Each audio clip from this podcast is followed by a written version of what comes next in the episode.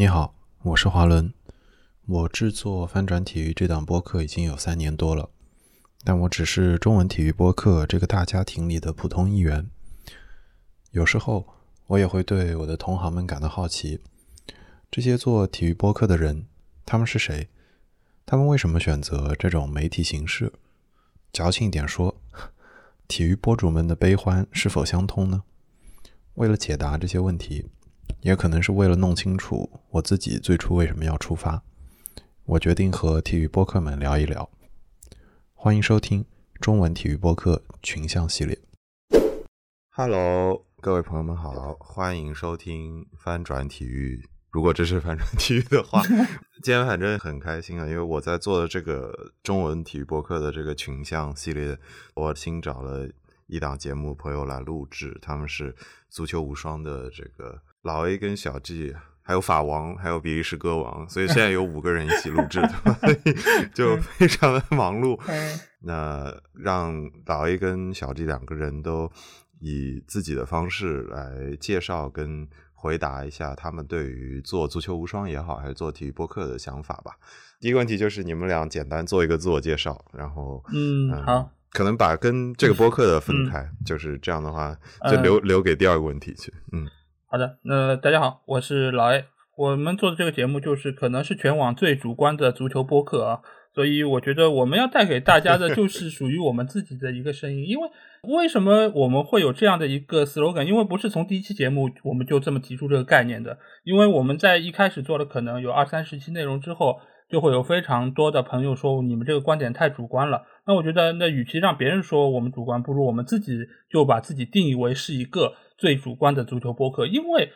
只有你是主观的，这个节目才是有意义的，才是有趣的。那我觉得，与其让别人说我们主观，我们不如自己就先把自己定义为是最主观的足球播客。我觉得作为我们节目的一个特色来推给大家，所以也欢迎大家可以来收听我们的足球无双节目。好的，那法王呢？呃，大家好，我是足球无双的法王。我和老 A 其实呢，就是正如老 A 所说，就是我们本来是是想阐述一下我们这个观点，所以说做出了我们这个足球无双的播客。然后呢，后来我们发现，就是这个听众面越来越广。那么我们会呃，也在这个播客上开出了很多子栏目。那么现在呢，就是我们坚持把我们自己的声音就是输出给所有的听众啊。所以说，这就是我们这个足球无双的主观的来源啊。哎，但你们俩这个自我介绍都没有讲自己的背景，讲都是足球无双这个节目。你们想介绍一下自己吗？因为觉得就是我们其实，在节目上，其实作为的就是我们这个节目的代表嘛，而并不是作为我们个人的代表。我和小吉其实都是出生在上海，然后我现在还是居住在上海这个城市，所以最近每天都还要经历抢菜、烧菜，呃，在做一些其他事情，然后睡觉这么一个过程，每一天周而复始。目前来说，呃，我们不但是有足球无双节目，也有我自己的英超无双。待会儿法王也会介绍一下他最近刚刚新开的节目。嗯，可以可以。我是本来以为这个是一档严肃的节目，所以我本来这个一直是处于这个低调的状态啊。那么现在既然这个 呃，我们华伦说这个节目完完全是可以放飞自我的，那么我也就放飞一下。所以我受到我这个经纪人的误导。那么我呢，我其实和老魏的这个经历相仿，我也是这个出生在上海，然后就是在很多不同的城市经历着自己的人生。刚才老魏也说了，就是我也是开了一些子栏目。我开子栏目主要原因就是什么？就是我觉得。觉得我们今天足球无双这个听众太多了，我要进对这个听众进行一些筛选，或者是对这个听众进行一个层层分级，所以我开出了一个新的节目，它叫比甲无双。那么终于达到我的目的，把足球无双听众基本砍掉了啊十分之二啊，或者是砍掉了这个呃十分之之间的一百分之八十。对对对，所以说我觉得这档节目就是达到我的目的，就是完全是呃呃能够更让我能够发挥我自己想讲的东西。因为为什么呢？因为在我们主栏目里面，对吧？我也要考虑到很多啊来。至于不同这个对足球欣赏角度的这个听众的自己的看法，所以说我不能太放飞。那么在我自己的比甲无双里边，我基本是处于完全的放飞状态。那么我所以也很欣赏这样的状态。所以呃，对，这就是我们走到今天这个基本呃自己的里程吧。感觉你们俩介绍就是把“主观”两个字 重复强调了 几十遍。OK OK，我觉得第二个问题其实感觉他刚刚多少都有答到，但是我当初写这个问题的时候，是因为这个系列我现在要采的朋友里有人是比如说媒体人出身，有人是可能跟体育更直接的相关出身，然后有人是普通的，就是自己是体育迷出身。所以我觉得可能希望大家能介绍一下自己跟体育发生的交集，或者说自己跟体育相关的背景。那还是刚刚这个顺序吧，老 A，然后法王。我其实呃，首先就是我刚才说到，就是我因为我看球很久，所以我觉得如果做足球播客的话，我在知识储备上，或者说对于足球的理解上，这一点我是有自信的。所以我们当时就是会和小吉一拍即合，我们来做这个节目。另外一方面就是我从事的工作来说，因为我本身就是在电视台工作了很久，而且一直做的都是和内容相关的这么一个工作领域。所以我其实对于音频、视频，或者说对于整个内容或传播这一块儿，是有一些就是自己的想法，或者说是我的从业经历也是给我在这方面带来了一定的便利。然后从实际的操作中，其实因为我们也知道音频现在这个领域它是和互联网会有比较紧密的一个联系。因为我以前是传统媒体出身，所以对于互联网其实也是一个啊经验不是那么丰富。所以其实，在做整个音频节目以及在传播这个音频节目的过程中，其实也是接触到了很多互联网的思维，包括它的一些传播手段，包括以及它对于数据的一些分析等等。所以我觉得是对我来说非常重要的一个实验项目。嗯，呃，从我的角度来说，首先就是我们这档节目如果没有老 A，其实就没有这档节目。所以说，老 A 是让我能够，或者是让这档节目总体来说能够实现成为一个呃事实的一个重要因素。那么从这个我和体育的交集来说呢，就是我是一个很大的体育迷，但是我。基本很少参加体育运动，但如果呃你要把一些赛车竞速啊、两轮或者四轮啊这种竞速算入体育的话，那么我是有所参加。但是除了这个以外，我对体育基本是零参加。也就是说，我和体育最大交集其实就在沙发上，所有的这个交集都通过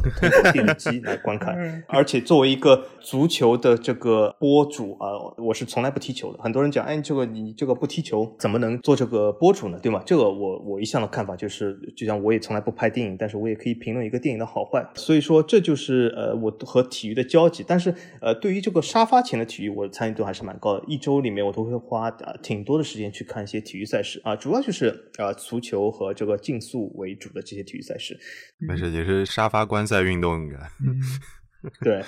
，OK。接下来我想问的就跟做这个节目更相关一些，虽然我觉得两位刚刚多少都有点带到哈。总共第三个问题是，你们是如何开始萌生做播客的想法的？你们在做这档节目之前，就是经历了怎样的一个筹备过程？在它正式上线前，就是就是是怎么样组织在一起的？这样？呃，这个这个其实经历非常的有意思啊，因为其实我本身其实并不认识小吉，因为我们的相识其实就是一个。呃，非常有缘分的一个过程吧，因为其实我们是另外一档节目的一个听众，加了他的群，所以我们相当于那是什么节目？呃，就是老司机三人行有一档上海话节目哦，叫上海八零后，叫上海八零后。这档节目就是以沪语为主，然后我们两个因为都是在上海出生的，然后对于母语其实也是有自己的一个感情，所以我们觉得这个节目它而且是讲述每一个。呃，个人的故事，它其实跟你这种访谈形式是一样的，就是主持人在那边，他会根据不同的来宾来问他一些情况，或者说来大家来聊天，就这样的一个过程，所以你会觉得和自己的生活很贴近。而且我们也加了群，加了群之后，那个群相当热闹，那个群呃一度就是二十四小时不停的，所以他那个群的名字也叫二十四小时，因为里面有很多海外的，就像小吉一样的，就是他们就是跟我们有时差。相当于是没有任何的时候是会安静的。我每天就是早上起来会发现，哎，群里又是有几千条的内容在那边等着我去看。小吉就是中间非常有特色的一个人物，因为他每天都会针对前一天，就是他在睡觉时候，我们在群里讨论的内容，他会有一些总结的发言，而这些总结发言会给人一种给给人一给人一种什么感觉，你知道吗？就是。让我觉得，为什么能够有一个人用几句话就会把一个很复杂的问题讲清楚？他需要有很强的总结能力，也需要有非常好的表达能力，而且还要有一针见血，能够把问题说清楚的能力。这个我觉得是相当厉害的，所以我当时就对他留下了很深的印象。尽管经常会和人有。观点上的争执，当然这个特点也是保持到了我们现在这个足球群里面。所以，所以如果我日后统计一下，就是被他逼退群的人，那我觉得可能一张 A 四纸也写不下了，是不是？是不是已经超过了现在群的总数了？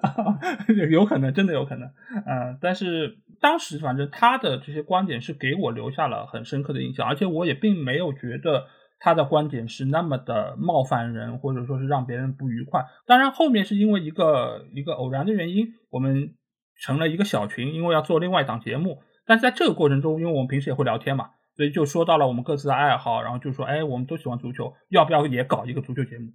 所以当时就是这个原因一拍即合。但是从这句话说出来开始到我们节目上线，仅仅用了十天的时间。包括什么 logo 的设计，包括整个大方向的想法，包括选题，包括提纲列出来，我们开始录音，最后出来一个完整节目上线，真正就十天时间。所以所有的事情，其实你会发现，能够做很长久的，或者能够一直推进下去的，都是临时起意，或者说是很短时间内就做出了决定。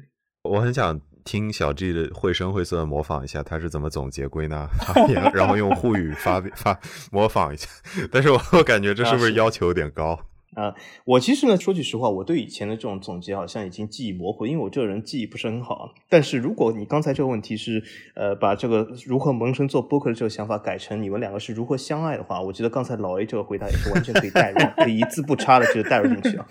听众朋友，如果你刚刚收听这个节目，这并不是什么相约星期六，这真的是一期这个体育播客的节目。但刚才老 A 已经阐述了这个相爱的心路历程啊。那么我补充几点吧，就是除了这些以外，就是。老 A 刚才说了一点非常重要，就是呃很多东西，如果你策划时间太久，或者是你之前运营筹划了很多事，它黄掉的可能性是非常大。有的时候就是靠一己冲动。其实不仅是我们做一些东西，或者你购买一些东西，平时很多事都是这样。有的时候你能够让它成型，就是靠一股这个冲动力量。当时我们两个就冲动了，后来就结束这个成果。呃，那么 那么说这个就是正在冲动的一个结果。那么这个果子呢，其实呃。通过一年以来，其实养还可以，这个果子果子结的还可以，就是还是比较甜的。那么，呃，还是处于甜美阶段。那么，呃，从这个时候呢，就是我们应该是一拍即合，就是呃，说到我们好像都挺喜欢足球，都喜欢体育。从因为从某些渠道来说，我们或许都发表一些对足球这样的看法。后来会发现，哎，你这个看法挺有意思，为什么不把它发布出来？为什么不去更大的一个舞台展示自己这种想法呢？所以我们当时就是这样想。嗯，OK。你们说的筹备，我们先不谈第一集，这大约是什么时间？嗯，就是在疫情爆发的那一年的四月份，对，就已经爆发了。我们就是已经是这在经历，记得这么清楚啊？对 对，因为因为你想，我们做第一期节目就是疫情之下足球该如何重启嘛？因为我们做了三期这一个系列的内容，就当时就是针对疫情这么一个大环境下面，因为当时足球都停摆了，所以我们会做出我们自己的一个分析，就是。呃，当下这几个联赛的情况怎么样？因为当时法甲已经是取消了那个赛季，最终的名次都已经都发掉了。剩下四个联赛其实他们都会有自己的一些政策，他们也会开会。然后在那个时候，我们会基于我们得到的消息来做出我们的分析，之后的足球会以怎样的一个形式继续开展。所以我印象很深，就是四月份的时候。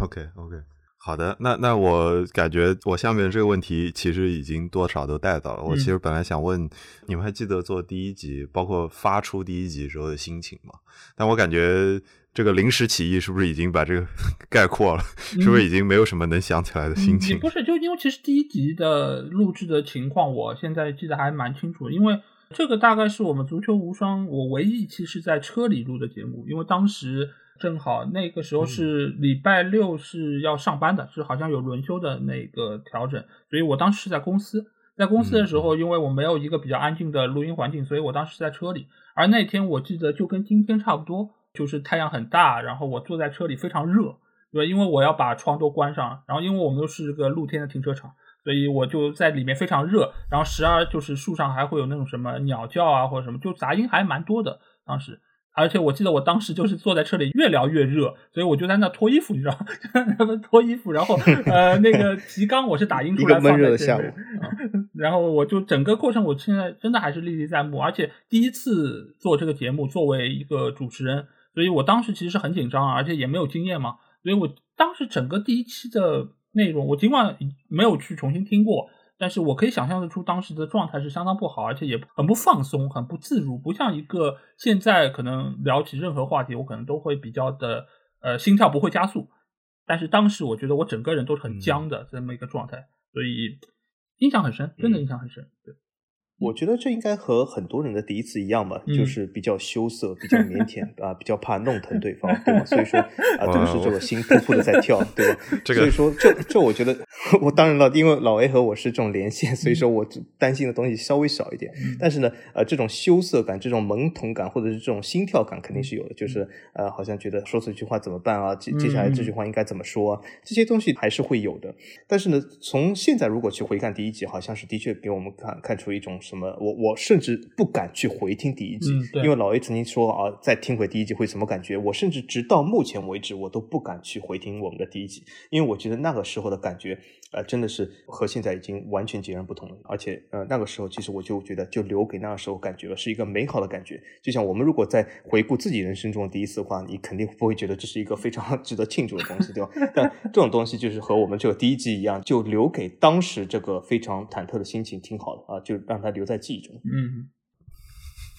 感觉这个恋爱的气氛已经太浓厚了，所以我我我来我赶紧把它挽一挽，往严肃甚至冷酷的方向压一压。但我觉得实际的原因是我那天在写问题提纲的时候，嗯莫名其妙的没有想到，每次聊完这个问题的时候，其实很热烈，然后我插入了一个严肃的问题，就是下面这个问题是我直接想问你们俩在中途的某个时刻有考虑过放弃做体育播客吗？就是我给自己挽个尊啊，就是因为。很多我接触到的朋友要做新播客的时候，聊到的时候，大家观察的现象都是说，很多播客基本上是一集气或者嗯两集气，基本上九成的节目可能都是一集气的状态，就市面上所有博客。所以其实，在做完第一集之后看反馈，然后要不要继续做下去，其实是一个很明显的分界线。嗯，那我不知道当时或者是在后来，你们俩就是在中间有没有做到过什么时刻觉得，嗯，不是很想做了？嗯，这个问题其实我们在做第一百期的时候，我有问到过小吉这个同样的问题，一模一样的。因为当时其实我们有一个真心话的环节，就是互相问了对方三个问题，而且这个问题相对来说是会比较的有冒犯性。呃，这个问题其实就是我当初问小吉的。那我觉得你刚才这个给我描绘的，就其他播客他遇到这个问题，我觉得我这个和我们节目最大区别在哪里？就是他们做这个节目的目的性非常强。就是他们可能要看数据，他们可能要看收益，他们可能要看其他方面的东西。但是我们做这个节目的目的只有一个，就是让我们的声音可以说出来。我们不在乎任何数据。一直有很多群友问我们说：“哎，你们为什么不聊这个？为什么不说那个？你们说那个可能话题性会更好，或者说你们为什么不聊中国足球？因为我们节目是从来不聊国足的，是从来不聊国足的。这个其实是 对，因为这个可能从流量方面来说可能是更好的，因为有更多人看，因为有更多人会关注。但是我们觉得，我们不会按照流量的方向来决定自己的选题。我们所有的选题都是出自于我们内心想要聊，或者我们觉得这个话题值得聊，我们才去做。我们是完全的创作者心态，而不是所谓的这种数据心态、流量心态。所以我们到目前为止都没有任何一刻想要过放弃，因为我们还有很多的内容想要和大家分享。不管这个内容你们接不接受，或者说你们觉得我们讲的有没有道理，我们其实只有满足了我们自己，我们才能满足听众。所以，我们到这一刻为止，我们的目的只有一个，让自己说爽了，这个目的就达到了。而至于有没有钱，有没有人关注，有没有流量，whatever。嗯，小鸡呢？呃，我首先想问一下老爷你还说从来没有就是预期过别人反对我，有人反对过我们吗？我怎么不知道？我以为大家都很爱我们呢。呃，还有人竟然反对我们，还有这样的事嗯，反对我们的人都在我们的黑名单里吧？大概。啊？是吗？呃，也对我我的黑名单非常长，所以所以我我以为世界上所有人都很爱我，因为我把反对人都已经拉全网最擅长。拉清单的节目。对对对没，有，我小鸡在拉黑名单方面，我觉得仅次于林良锋，应该没有林大峰这么厉害。呃，很有可能，很有可能，他拉的或许比我快一点，因为他上次 连我改这个评论的机会都不给我，已经把我拉入黑名单了。那么好，那么从我的角度来说呢，呃，我我我之前就回答过，就我们一百期里面就是呃回答真心话，这个回答过老 A 啊。当时而且老 A 说问我三个问题真心话，他其实问我这个问题，呃，已经有点出乎我所料了。那为什么？我本来以为他问我三个问题是。你爱我吧？你到底有没有爱过我？你什么时候开始不爱我？反正我以为是这三个问题，但我已经准备好了。但没想到他是问你有没有考虑过放弃过。嗯后来我想，我真的是真心话，因为我告诉老 A，我我其实很自私，我真的是在这件事上非常自私。我就告诉老 A，因为这个事，其实老 A 不但是我们这个节目的总工程师、总灵魂师，他还是我们这个节目的技术总监。因为我们所有这个节目的后期、这个剪辑、编辑、策划、什么发布都是老 A。所以说我我非常自私，告诉老 A，也是告诉所有听众，就是我从来没有想过放弃过，因为我其实也没有很大的付出，因为我我每次都是我我，而且我做这个足球无双节目，我做我的比甲无双，我我我甚至非常。不情愿的告诉我们的听众，我是从来不准备的，我从来不准备任何东西，我拿着手机就直接录了，呃，所以说从我的角度来说，没有任何的压力啊，就是说，因为没有任何的压力，没有任何的付出，就何谈放弃呢？所以说，我是从来没有想过放弃。但是我唯一担心就是老 A 有哪一天放弃，因为他的呃这个压力，他的这个付出是非常大的。那么从我的角度来说，我是到时间我就这样说我想说的，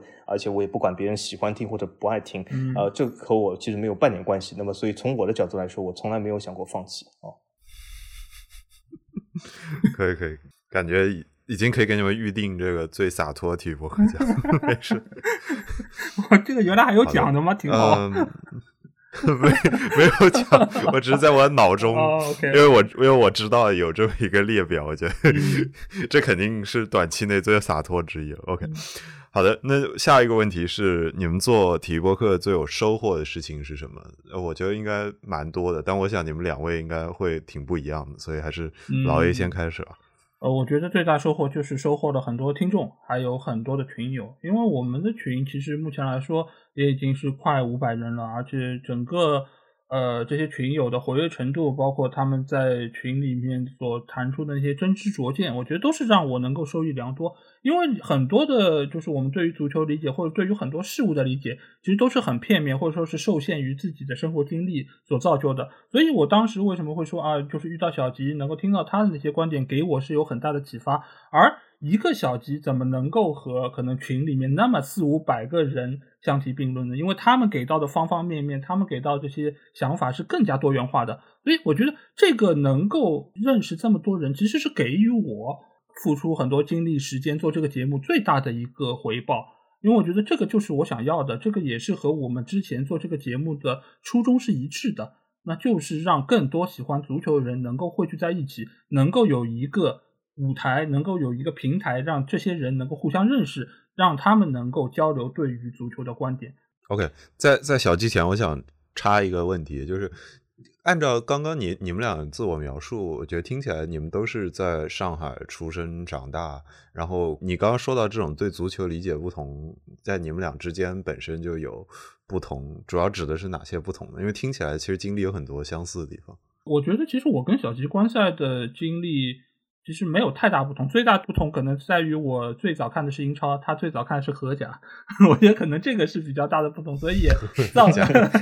所以造就了最后你想他现在比较喜欢的联赛啊，绝对是不包括英超的，也不包括西甲，他最喜欢的是可能德甲、法甲、比甲，对吧？包括就是荷甲，就是那一块地区，可能那个文化更相通，然后语言也有很多就是能够交融的部分，所以。这个其实是造就了我们可能在观赛上，或者说所钟情于的联赛上是有所区别的。我觉得，呃，总体来说，呃，应该说是大方向是一致，但是区别肯定是有的。因，呃，刚才老 A 说我们的这个观赛历程基本是一致，我本来想说，其实我们在大方向相同的情况下，我们的观赛历程基本是完全不同的。因为为什么？因为老老 A 是在看英超，然后他呃非常热爱这个曼联，然后很多这个英超比赛如数家珍。真的，有的时候我听过几期英超无双节目，我真的很赞叹老 A，你竟然知道这么多啊！真的是很赞叹这些英超球员，就像老 A 家里的孩子。自己啊，所以我是非常赞叹。但是我的这个观赛历程可以说是完美的避开了老 A，因为为什么？我一开始看了荷甲，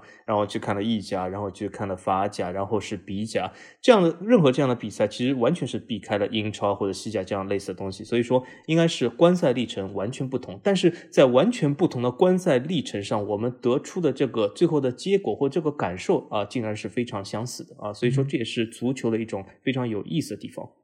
那么回到这个收获的问题上来说，就是我觉得收获肯定是非常大的。我觉得最大收获是什么？最大收获就是我终于拥有了一个我能够 说出我想要说观点的舞台。嗯，呃，这个我曾经在我们的百期中也提到过。因为 为什么我觉得每个问题收回的答案都是一样的？啊，是吗？我问了六个问题，所有的问题都是一样的答案。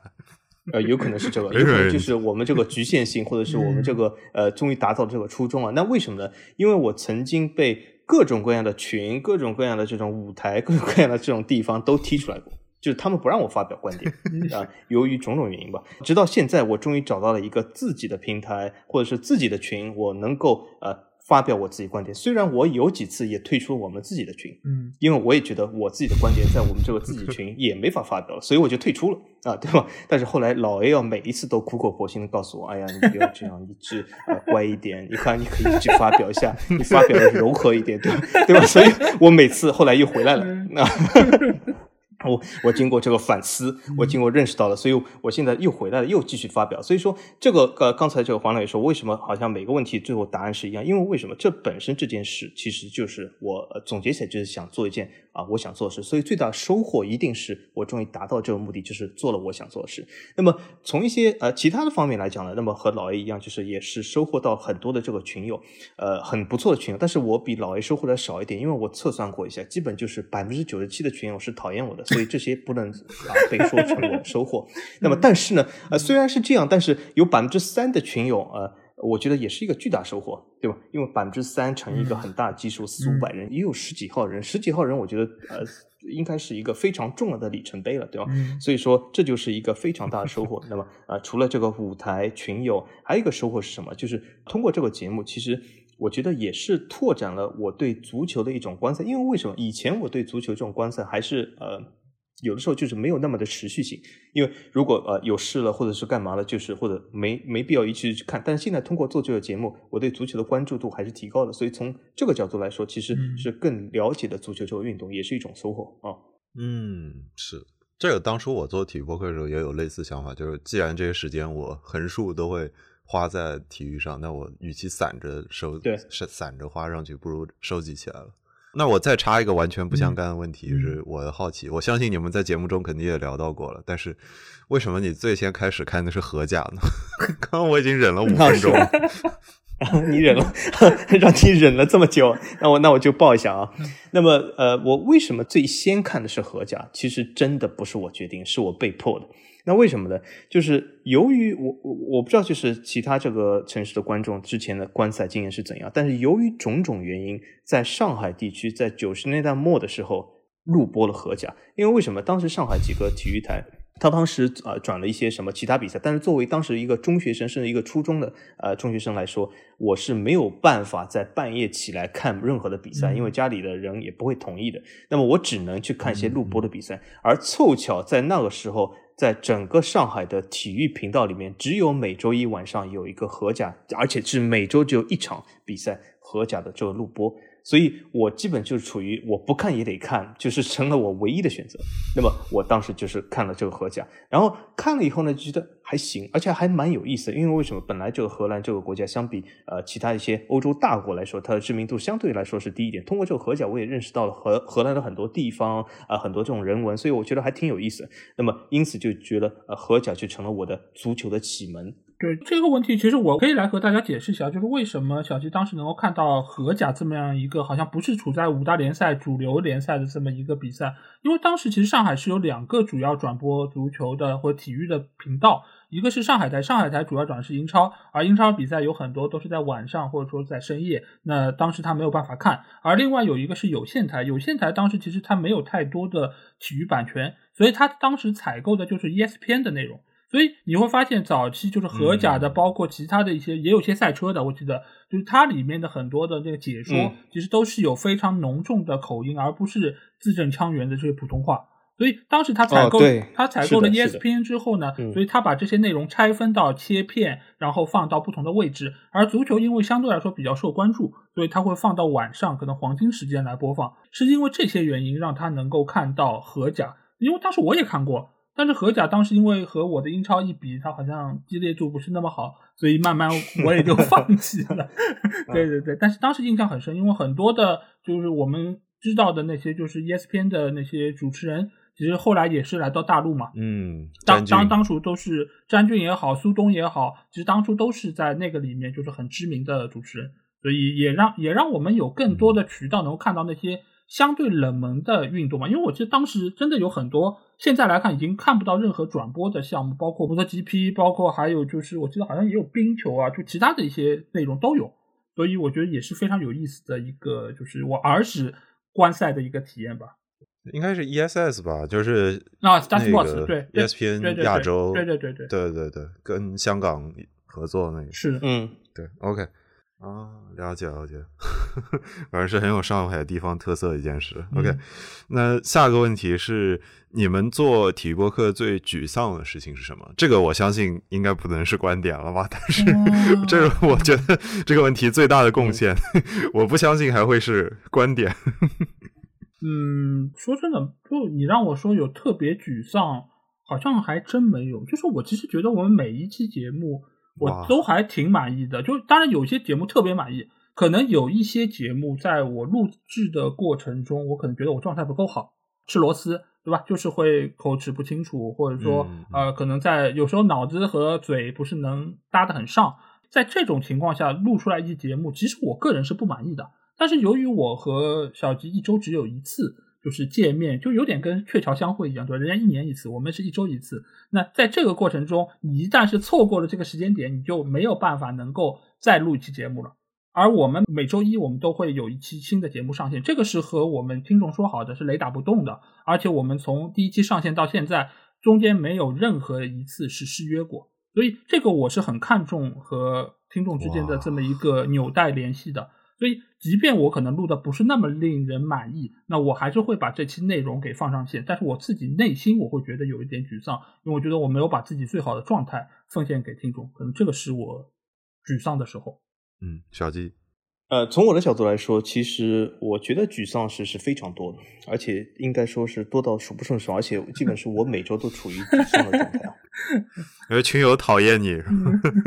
呃，这这倒不是，因为为什么我我本身觉得呃，沮丧的本身不来源于我本身，因为我对我本身非常满意啊。但是沮丧的本身，我觉得其实是来源于呃很多这个球迷，很多这个体育播客，甚至很多群友，他们让我非常的沮丧。那为什么呢？因为我觉得，至今为止，足球或者是其他任何的运动，或者是任何一样东西，它的多样性，它的很多的这个美妙的地方，很遗憾的都没有得到充分的展现。但为什么呢？就我们以足球来说，我甚至可以告诉大家，大部分的中国地区球迷，他们所喜欢的队，我甚至可以说，总共来来回回不超过十五个队。但是欧洲有多少个足球队？你甚至加个零都不止，对吧？你甚至要加两个零。啊，一千多支球队，可是在中国有流量的或者有人喜欢的，来来回回其实就那十五个球队啊，所以我觉得这是一个非常可惜的东西，十分让我沮丧。而且就是足球的很多魅力，很多东西它不能啊被人所发现，这让我非常沮丧。甚至我一直是试图呃去传导这些东西给他们，试图去展现东西这些东西给他们，让他们能够发现啊，足球在这十五个队以外也有它的自己的魅力。但是啊，收效其实是甚微的，所以说我是非常沮丧。但是呢，我。并没有因为这个沮丧而放弃这件事，因为我本来就是一个非常有使命感的人，而且我的使命感就是强烈的推广这个泛法语圈的文化，所以他我就算再沮丧，我仍然会推广下去，但是不能改变啊有这个沮丧的心情，呃，所以说从这个角度来说，我其实是一直是处于沮丧状态的，而且很多球迷他们对一些强者或者是对强弱或者是对一些冠军这种执着的这个追求，真的是太强大了，好像在他们这个能够欣赏角度里面啊，除了冠。军就没有第二样东西是可以作为欣赏，但是我一直就是啊想告诉听众或想告诉很多这个球迷的话，就是冠军其实是最不稀奇的，因为足球这个赛制这个赛事每一年都会产生一堆的冠军，如果冠军真的是那么重要，那么有一堆的冠军等着你去拿，所以我觉得冠军是真的啊是最不重要的，但是。足球的其他魅力其实非常重要，所谓的多样性，所谓的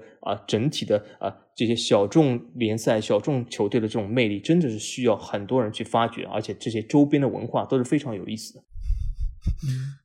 我我真的没有想到这个问题也可以成为输出观点，但是小七成功做到了，我想给你鼓掌。不好意思，我借你这个平台输出一下这个观点，很有意思，很有意思。我很好奇，如果你你现在可以畅所欲言，用一两分钟来讲的话，你你自己举一个，比如说法语区的，你想要普及的或者是输出的一个类似的跟赢家或者大球会无关的观点的话，你觉得是什么？就现在就随口就能想到的。呃，这个我倒不需要一两分钟，因为大家可以去看一下我们这个子栏目“比甲无双”啊，就是这是一个只讲比利时甲级联赛的一个节目，就是我每周会讲一些啊联赛中的球队啊，比利时的文化历史、比利时周边、比利时的人文，并且回答很多这个听众关于比利时的问题。所以说我倒不需要就是占用太多时间。大家如果对这个小众文化、小众球队或者欧洲一些呃中部核心地区的这个历史比较感兴趣的，而不是你所了解这种呃传统的英美文化的话，你可以去听一下我们的。比甲无双这个节目，OK，好的。那下个问题是，你们俩最喜欢的节目单集是哪一集？那我现在觉得，我当初想的时候只有足球无双这节目。但既然你们俩都跳出了自己的节目，你们推荐自己的节目或者足球无双都可以，就是看你们自己喜好。嗯，其实我觉得我会推荐足球无双里面节目，因为相对来说，呃，足球无双的视野是更开阔的，所以它讲到的内容涵盖的范围也是更广的。那我这边其实想要推荐的是一期，就是我们讲到就是关于球队以及球员名字的这个读法，因为我们现在会有很多的球员，他其实会有很多不同的读音，包括就是像现在很多的球队，其实它的翻译方式由于以前的种种原因，也造成了好像它的读音和它就是原文的这个发音是有很大的一个区隔啊。比较显著的一个例子就是。呃，诺维奇这个球队，对吧？我们一直叫他诺维奇，但其实他应该叫诺里奇。那所以，其实我在我的英超无双里面一直都是把这个球队称为叫诺里奇。当然，因为这个读法，其实也有很多的呃听众给我留言评论，说我就各种各样的话来说，你为什么要去，就是一定要读成诺里奇，好像有点。啊，好像就是特别特立独行的一个感觉，什么样？那其实那期节目我们就是做了很多很多的人，尤其是很多法国的球员，他们到底应该是怎么读，对吧？德约卡夫还是若尔凯夫还是怎样怎样？而那期节目里面，我们大概前前后后做了几十个不同地区的，英国的、法国的，包括德国荷语区等等等等，这些人他们到底应该这个名字怎么读？我们想把一个真正正确的读音给到我们的球迷，读不读是你的事情。但是怎么读是正确的？我觉得是有必要科普给大家，让大家能够知道，从而可以告诉大家为什么这个名字是这么读，而这样的发音可能是更加能够准确的体现出它在中文里面的一个表达。所以我觉得这期节目一一方面又是涉及到了足球，因为这些球员的名字啊是非常重要的。你在真实生活中读出他们正确名字的发音，也是对于这个球员本身的一个尊重。所以我觉得在这方面，这期节目是给到了很多球迷开拓视野的一个途径。而且我发现好像也没有任何其他的足球播客有做过同样的内容。所以这期节目其实是很推荐大家去听一下。而且在这个过程中，我觉得那期其实聊的也很充分。然后我和小吉在聊的过程中，其实个人的感受也相当不错。啊，所以我觉得很值得推荐大家去听一下那期节目。嗯嗯，OK，小吉，刚才老 A 说的，我发现很保守。老 A 说就是有一些听众朋友提出了不同的建议啊，我觉得这完全是斥责老 A。你把他们这种斥责、批评说成了提出不同的建议，我 如果这样的话，我发现经常有听众朋友也给我提出不同的建议啊。虽然我从来不采纳，呃，但是呃，我们说一下我我最喜欢单集吧。我刚才其实老 A 在说的时候，我完全不知道他要说什么，我很。担心他和我说出同样的一集，这样我想啊，这等下怎么说呢？好像有点这个对这个华伦这个节目好像有点这个重复感啊，重复感就不好了。呃，幸好老 A 说这一集不是我最喜欢那一集，我本人最喜欢一集是我们当时有一集讲德甲五十加一政策的这一集。嗯。呃，我我非常喜欢那一集，因为为什么呢？呃，这是一集对足球一些联赛制度的科普类节目，而且其实说是说科普类，其实我是借了这个科普类输出我自己的观点。呃，因为为什么五十加一本来这个制度本来在。这个远东足球圈里面，其实是一直被吐槽的，或者是被抨击的一种制度。但是我本人来说是十分欣赏这种制度，而且甚至我希望，呃，我最喜欢的法甲、比甲也能实行五十加一这种制度。可是，呃，事与愿违，有的时候这就是人生。但是我觉得，从我本身来讲，我通过这期节目，其实说出了我的对五十加一这种不同的看法，而且也通过这个节目，其实啊，吸引了一些人对五十加一有同样的看法啊，来加入我们。所以说，我是通过这期节目，我就觉得非常的高兴，也也就。是说，吸引到了那所谓百分之三的人，我就是真的非常高兴，把这个百分点从二点九挪到了三。所以说，我觉得啊，是对我来说是最喜欢的一集，而且啊，这一集本身来说，我觉得质量也是非常不错的。嗯，你们俩倒是不约而同的都选了科普类的节目，OK，嗯，倒还是挺说明问题的。OK，好的好的，嗯，下一个问题，你们参考过其他的节目或者作品吗？如果有，是哪个呢？那它可能不一定局限在音频的节目里。嗯，呃，其实是有的，就尤其是我新开的那个英超无双的节目，其实我那个子专辑里面，其实主要的内容是分两部分，一部分就是呃英超精华，就是当周的英超比赛，我会谈一下对于每场比赛的看法，以及赛果的一个公布等等这些。而这个其实主要的参考可能是来自于詹俊以及金向凯的那个播客节目，因为其实詹俊也是每周都会说他的英超精华，而且他以前在 ESPN 以及后来去到各个平台所做的那个英超精华节目，也是陪伴我一路长大，也是给到我英超知识科普非常大的一个影响很大的一个节目。所以我在做英超无双的时候，其实是有想到过我要把每一周英超的节目都说一说，而且我用的形式也是和他以前在电视里面。做的是一样的，就是英超所有十场比赛，所有二十个球队，我都会说，我都会提到对他们的看法，我都会提到他们所在球队的变化。尽管现在詹俊他自己的节目里面已经不提那些小球队了，他只是集中在可能 Big 六或者说是前十个球队会比较多一点，因为可能是他精力有限、时间有限等等。但是我还是会坚持说，我会把每周的十场比赛都看完。然后根据他们每一场比赛表现以及这段时间的近况来提出我的看法，这个是参考了詹俊还有金向凯的节目。然后另外一部分其实就是观点输出类的，观点输出类可能就会是有一些事件，或者说是对于一些足球的看法，包括有一些可能热点的话题，我会提出我的一些，包括我的我在就是足球无双的那个短评节目，其实也是这种观点输出类的节目。所以在这个里面，我可能比较多参考的就是可汗的节目。因为可汗他也是每周或者说有热点，他就会出一期新的节目，而他的这个说法或者说他整个节目结构就就是会针对这个话题，然后来从逻辑上对他们进行分析，然后再加以很多的数据，包括很多的消息源来对他进行抽丝剥茧的一个分析。所以在这方面，其实我觉得我可能是对他的节目是有所参考。当然，呃，质量上或者说在环节上设置并不完全一样。但是我觉得总体来说，我是从中是得到了启发的，所以这两方面可能是我节目比较大参考的地方。OK，小迪呢？从我的角度来说，我没有参考过任何的节目，因为我觉得我们的节目是最好的，所以说没有必要参考其他任何的节目。但是呢，我从来不反对其他有任何的节目来参考我们或者来学习我们，甚至我是非常欢迎别人的节目来学习我们，尤其是学习我的节目，这样对这个小众联赛或者是泛法语圈这文化的推广又是起到的这个推波助澜的作用。所以我是非常希望，呃，有非常多人来勇于这个呃模仿我或者把我们这个文化再推广出去啊啊，所以说呃我我没有参考过其他任何节目，而且我觉得在不参考其他节目的时候，能够做到我自己想要的东西，就是因为如果我参考其他任何的东西，我就会被其他人的想法所左右。但是我不想被其任何人想法所左右，所以我做我自己东西。当然，从这个过程中，我会自己不停的进化，我会进化成一点零、二点零、三点零版本，然后把我想说的东西越来越说越多啊。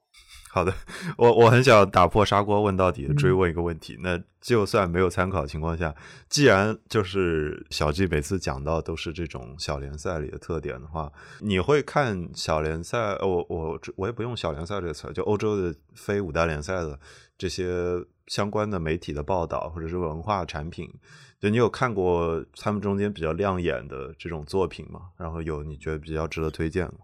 呃，有，还有的。如果说值得推荐的话，呃，很遗憾就是在这个中文媒体圈里面没有。呃，但是如果你要把这个拉广到非常大的一个媒体圈，我还真的有推荐。而且在我在我的节目中，有的时候就就会推荐。比如说我们最新一期上线节目啊，我我推荐过一个呃 YouTube 上的一个博主，他叫 Study of Vlog，呃，他就是。做这个节目非常棒，他就是每周呃去不同的这种呃小球队的这个主场去啊拿一个这样的手机去拍、去讲、去采访人，我觉得可以感受到很多当地的人文，呃知道很多很多这样的东西，很多我不了解的东西，而且他还会介绍一下这个城市所在啊，他会在这个街上啊走来走去，或者是去一些景点，我觉得是很有意思。呃，这样的节目其实很多，而且另外一个呃专门讲法甲节目叫 Vilo，呃，他本身在呃法国也是挺受欢迎的，啊，他就是经常就是会分析一些。法甲每周的事啊，呃，各种各样的花边啊、八卦都会有。所以我觉得这样的节目应该说可推荐的非常多，但是比较遗憾是在呃整个中文文化圈里面还是比较的缺乏。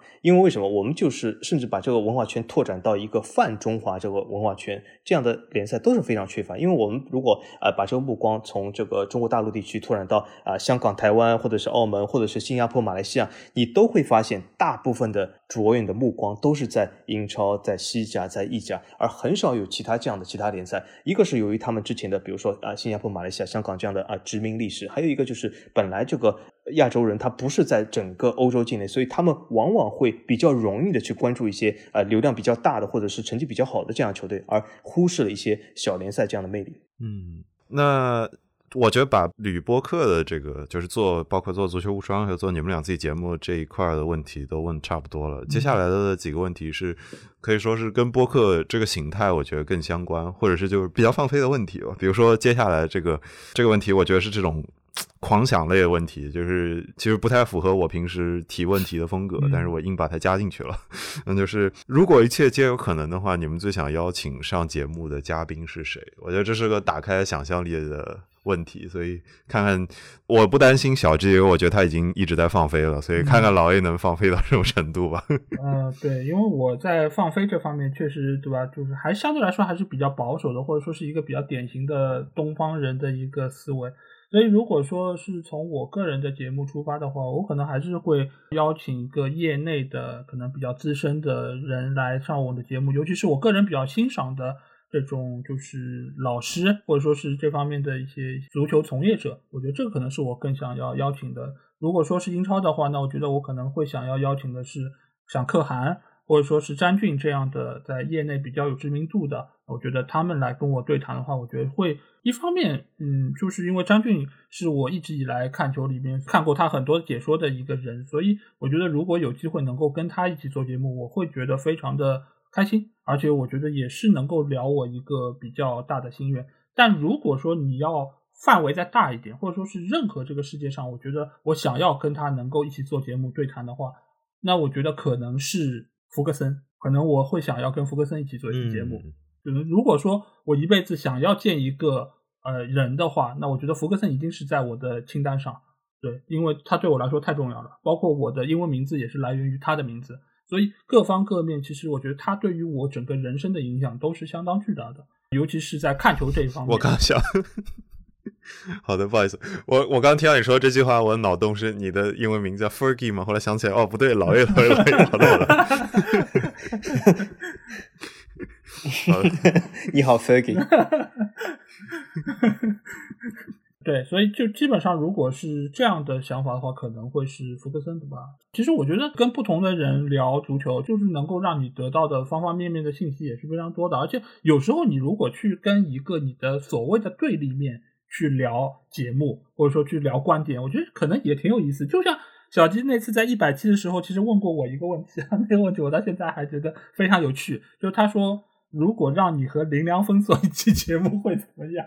因为可能华伦不太清楚，因为林良峰其实，在我们节目里经常是我们一个吐槽的对象，因为他的很多观点和我们的想法都完全不一致，是完全不一致。而且有一次就是我听了就是体坛系的一期节目，而且那期林良峰是做嘉宾嘛，我对他的观点是非常非常的不同意，然后我在他的评论区就留言了。留了言之后，林良峰就对我大骂。当然，后来这条评论就被平台给清掉了，因为确实不是很雅观，对吧？当然，这件事情也是造成了后来林良锋 做了一件特别有意思的事情，你知道是什么？就是只要有人反对他的意见，他就给我们节目做广告。他就说：“你觉得我说的没道理，你就去听《足球无双》啊。”那 OK，挺好的。所以，如果说到这样一个情况的话，如果有朝一日我和林良峰能够做一期节目，我倒觉得也是一件非常有意思的事情。对，那可能我现在能想到就这些。哇，圈子应该挺近的，应该没有想象那么远。嗯，没事。嗯，那是小的弟，小弟，不好意思。呃，这里我觉得呃，老 A 其实飞得比我更远啊，因为我本来不知道还可以什么这个最想邀请嘉宾还可以出了这个中文圈子，连连这个福格森都能想到啊。那么如果真的要出中文圈子的话，我想呃，我或许要和这个我最喜欢一个歌手 Angela 做兑现吧。但是我还是把这个呃放在中文圈子之内，稍微飞得近一点。那么刚才老 H 其实说了一点和我想法就差不多，我不觉得我想和任何这个中文圈的任何这个足球播客 作为任何的。联名或者连线，因为我发现这个节目还是要以和谐为主，没有必要做成一个对喷类的节目，对吧？因为他们的观点其实我都是不同意的。呃，那么我我如果真的要连线的话，如果能够真的是放飞在中文圈的话，我肯定要和一个人连线，就是杨幂，因为我很喜欢杨幂，我觉得她的声音特别甜美，特别适合我们做一个音频类的播客。真的，杨幂唱的歌也很好听啊，对吧？很很多人讲她走音，我觉得没有啊，我觉得她的这个《爱的供养》真的很好大家你看可以现在可以。默默在心里面唱一遍，我我非常喜欢杨幂，所以我如果要兑现的话，我就和杨幂兑现。我要告诉她足球的一切，我要告诉她比利时和法国的一切，我要跟她大谈三天三夜，告诉她所有的东西啊！但是呢，呃，如果真的要拉回来，作为一个播客兑现的话，呃。其实我看到这个问题以后，我也进入了一个沉思啊，就是到底是谁？我想真正联名或者真正去想的，我想了半天，我觉得是呃一个节目的主播，他叫 Shar，他就是一个节目，也是在喜马拉雅上，这个节目叫《漫谈法兰西》。我觉得他平时能够坚持，他这个节目已经坚持多少时间？我觉得已经有三四年了。一直坚持去做，通过音乐，通过什么把这个发散到很多这个法国文化这个东西，我觉得是很有意思。呃，而且我不知道他为什么每次这个节目能够播放这些法国音乐，不知道有没有叫版权问题，但是他能够坚持这样做下去，我真的呃非常的这个赞叹。所以说，如果我真要联名，我觉得我们可以做一期法语文化里面的，就比如说音乐啊，比如说足球啊，一起的漫谈，其实还蛮有意思。因为我发现他的节目中，其实他说到了很多法国的方方面面，或者是泛法语文化里面，包括比利时、包括瑞士这些、加拿大这些法语国家，但他没有说到呃这些国家的足球，或者是这些国家的体育运动。我觉得是一个缺陷，所以我们是有这个联名这个契机的啊。OK，你们你们为商业化做过尝试吗？那这个是一个比较实际的问题。我觉得我的猜测是，我先预测一下，就是小 G，比如说我根本不在乎，我就是想 输出一下观点。老 A 可能作为传统媒体人，应该有过一点相关的思考，但是没有具体的实践过。嗯，看我猜的对不对？呃，其实我是有思考，而且也也是有实践的，而且我们的商业化变现的路已经是过了一年时间了。就是在一年之前，其实我们已经是推出了我们的付费内容。呃，这个尽管你说能够给我带来多少的商业收入，其实是非常非常非常少的，可以忽略不计，可以明确这么说。但是我觉得从这个方面，其实是对于我们本身节目的一个提升吧。因为我当时在做收费节目，或者说在有这个想法的时候。赚多少钱并不是我最在乎的，而是在这个情况之下，我们能不能在原有节目的一个水准上再有所提升，做出一个专题系列的内容给到资深的球迷或者想要能够在内容上有更多追求的听众，做给他们听这样的内容。所以在一年之前，其实我们就做了黑店系列，而且到上个月黑店系列结束了，做了十二期，每一期我们都会介绍一个。欧洲足球俱乐部是以黑店的形式出现的，因为那些球队他们可能卖了很多的球员给到其他俱乐部，是以一个可能卖球员的方式出现。而在这个节目中间，我们不但会谈他们卖的哪些人，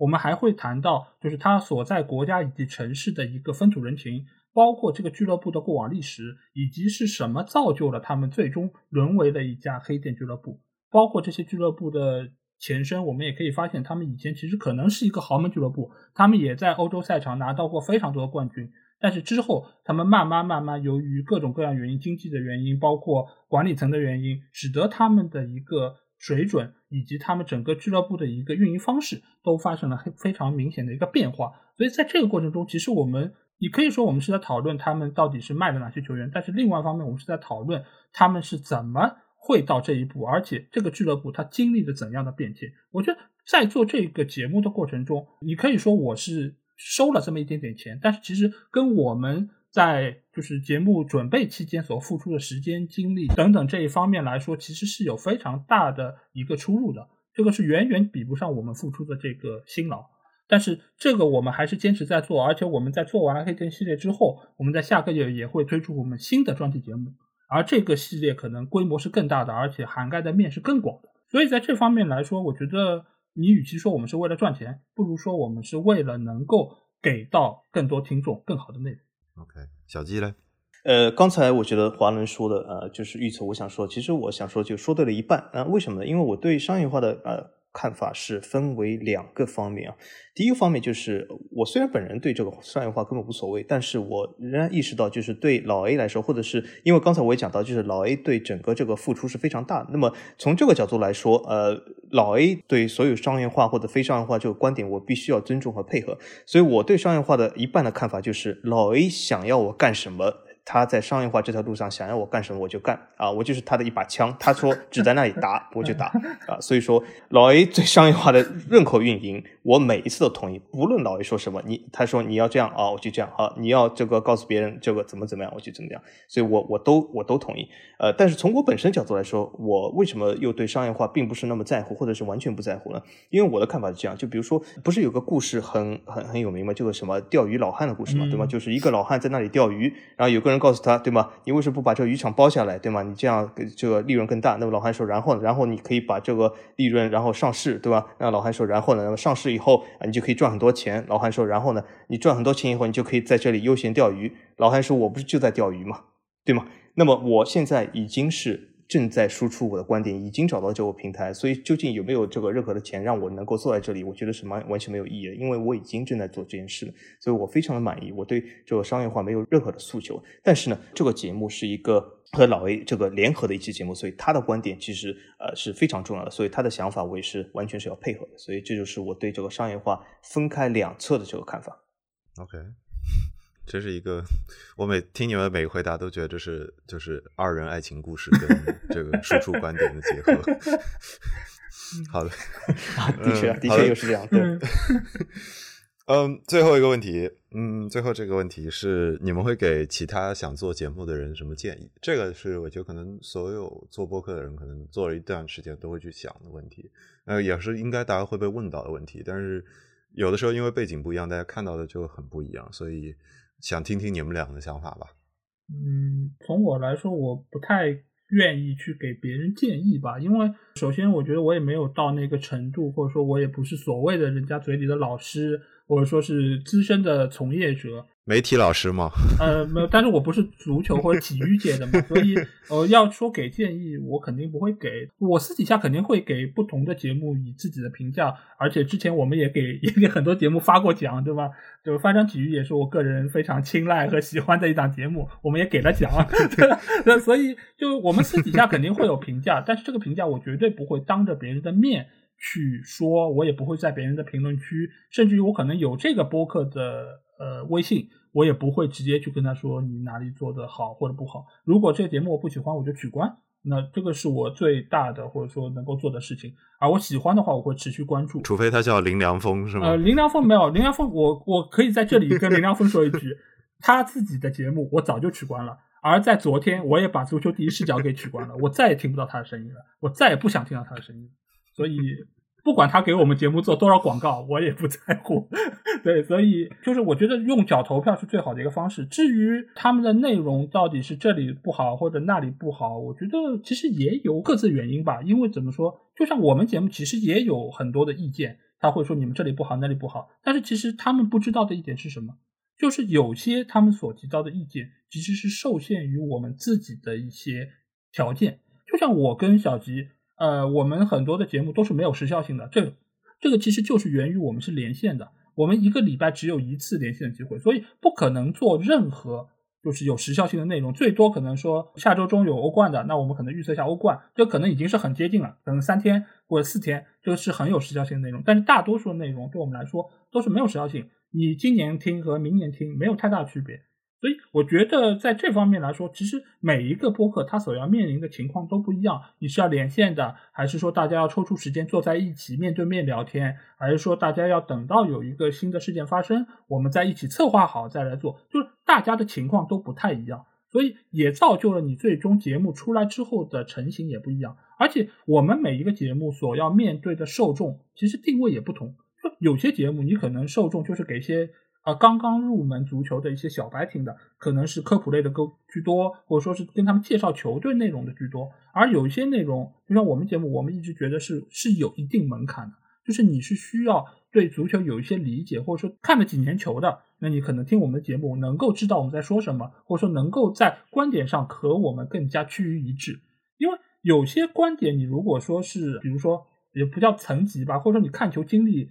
差距比较大的话，你其实很难 get 到他们说的点，而且你也会不太能够认同他那个观点。但我们可能就是用我们的观点、我们的节目内容来吸引属于我们的这批听众。如果对我们节目提出可能不一样的声音的朋友，只能说可能他们不是我们想要的受众吧。当然，这个也不妨碍其他的播客去寻找他们的受众。只能说不同的播客所要的东西不同，所以我也很难让他们变得和我们节目一样。OK，小 T 呢？呃，我是这样看到的。其实我没什么建议，因为哦，反正就算我有建议，也没人听 啊，所以我也懒得提任何的建议。但是呢，如果他们非要逼我说出一些建议的话，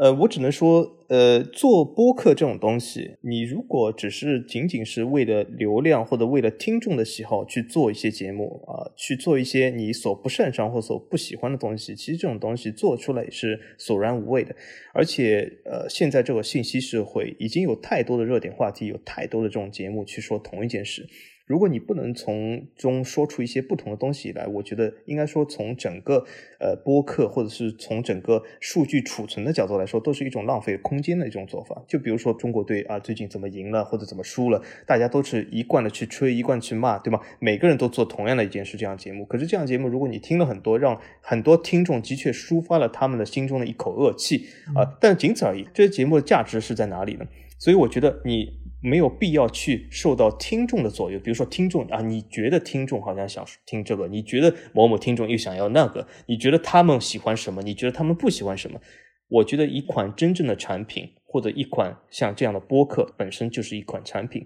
我觉得一款你能够做下去或者有意义的产品，你就是要去引领听众，而不是被听众所引领。所以我要做的就是我要领着我的听众去走向我要去的地方。而不是我跟着他们去他们想要去的地方，他们想要去的任何地方和我一点关系都没有，我也不不会去的。所以我只啊关心谁会跟着我去我要的地方。好的，我感觉你们俩都是有很多很多观点，但是却不愿意给建议，这个应该是你们做下来比较洒脱的一个很重要的原因。其实我觉得给建议这件事情其实是这样，就因为我们比较看清这个现实。就是你没有办法去叫醒一个装睡的人，你也很难在观点上去说服一个完全不认同你观点的人。这个事情其实无数次发生在我们的评论区，发生在我们的群里。就是你会和有些人在观点上是有明显冲突，但是你会发现聊到最后谁也没法说服谁。所以，与其如此，你要想去建议别人，或者说去好为人师，我觉得还不如大家就借助这个平台说出自己的观点，各说各的。你觉得有道理你就听，你觉得没道理那就拉倒。我觉得这个才是可能在经历了很多和群友的交流和评论区那些人的交流之后，我们所得出的一个结论吧。好的，对足球无双的采访差不多问到这里，然后我还蛮开心的，然后我挺喜欢跟你们做这个互动，然后有机会的话大家可以多聊一聊，然后感谢老 A 跟小 G 相爱相杀两个小时。嗯，感谢华伦能够给我们这个机会，再次就是。呃，说出我们内心的一些想法，因为其实这些想法有一部分在我们自己的节目中已经说过几次，但是能够在华伦的节目能够让他的受众能够听到我们这些声音，我觉得也是非常有意思。感谢各位，我们下期再会，拜拜。好，谢谢大家，再见，大家再见。